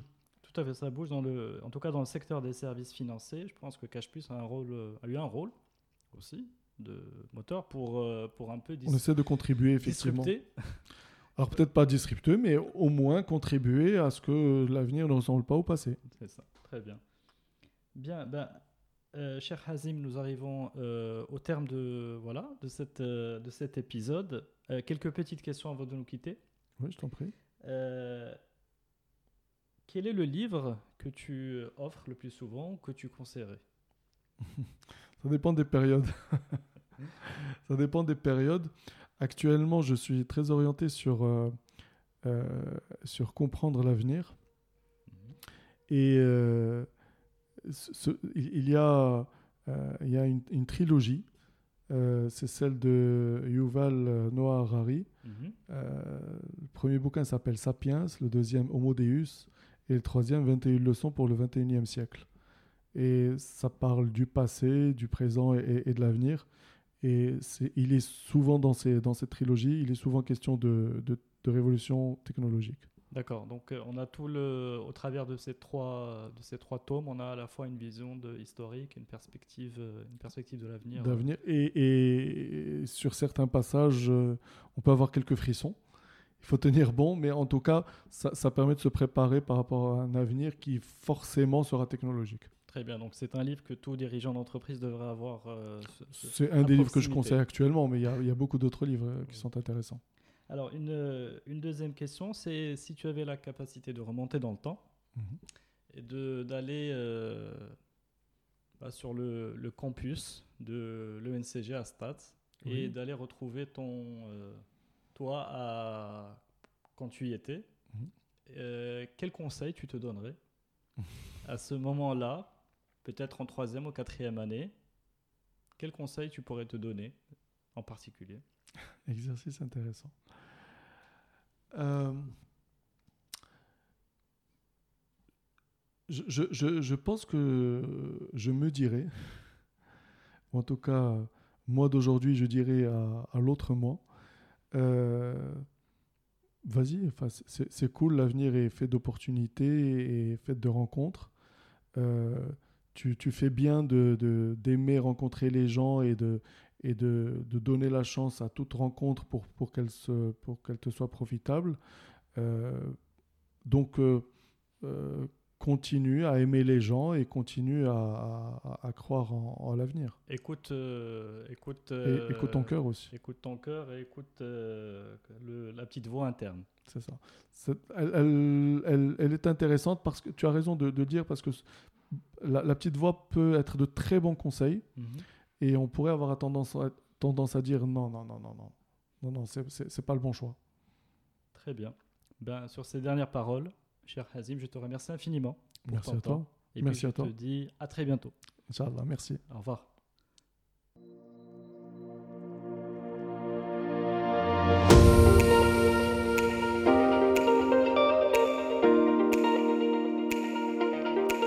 Merci d'avoir suivi cet épisode de Génération Kairos.